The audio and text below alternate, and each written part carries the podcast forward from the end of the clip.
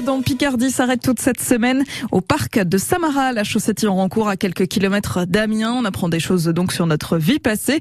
On retrouve Valentine Meyer avec le directeur du parc, Ludovic Moignet. Samara qui est aussi un site important donc de fouilles archéologiques. Eh bien, Samara, c'est un, un, parc euh, in situ, c'est-à-dire qu'on traite euh, de l'archéologie pour le grand public, on explique comment ça marche, mhm. et en même temps, c'est un endroit où on a fait euh, des fouilles pendant des années, et on a trouvé pas moins de quatre sites archéologiques majeurs.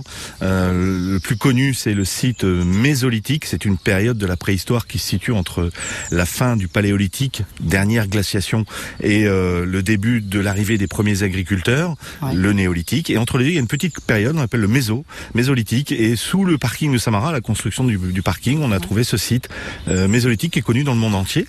Euh, il y a ensuite euh, un site qui a été trouvé euh, dans les années 60 sur pas très loin de l'Opidum, vous savez cette fameuse colline, et c'était une allée couverte. on appelle ça un dolmen en Bretagne. une immense allée couverte où plusieurs générations d'êtres humains ont été inhumés. Et cette fouille a été menée pendant plusieurs années. Elle, elle a donné des, des, des renseignements extrêmement importants sur les, le, le, rôle de, enfin, la façon dont on traitait les morts. Ensuite, eh ben, il y a eu euh, cette, ce fameux oppidum qui est connu, qu'on a longtemps euh, considéré comme étant romain, et aujourd'hui, depuis 2014-2015, les dernières fouilles que l'on a faites, on sait qu'en fait, c'est euh, un oppidum gaulois. dès 350 avant Jésus-Christ, c'est-à-dire bien avant César, les Gaulois habitaient là, et il y avait une ville gauloise, ou plutôt une proto-cité, puisque les véritables inventeurs des villes, ce sont les Romains, mmh. qui étaient là sur cette colline et qui faisait plus de 90 hectares. Donc c'est assez euh, assez colossal.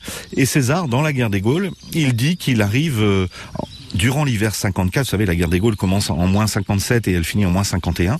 Euh, il arrive euh, dans la Somme avec euh, trois légions et il convoque tous les chefs gaulois pour leur expliquer qu'il a gagné la guerre.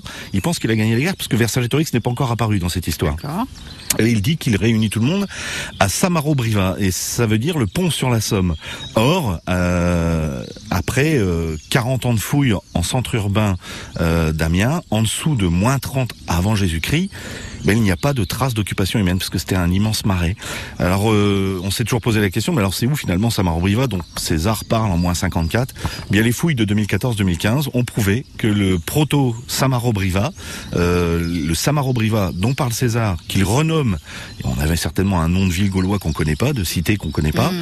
mais lui il le renomme Pont sur la Somme, et c'est certainement un Samara, enfin c'est, c'est, on est quasiment sûr, et on pense que César en arrivant voit un pont naturel sur la Somme ah. et il se dit on va appeler cet endroit en bon conquérant, sans se soucier du vrai nom, on va l'appeler Samara-Briva. Ludovic Moignet, directeur du parc Samara. Balade en Picardie, c'est à retrouver sur francebleu.fr.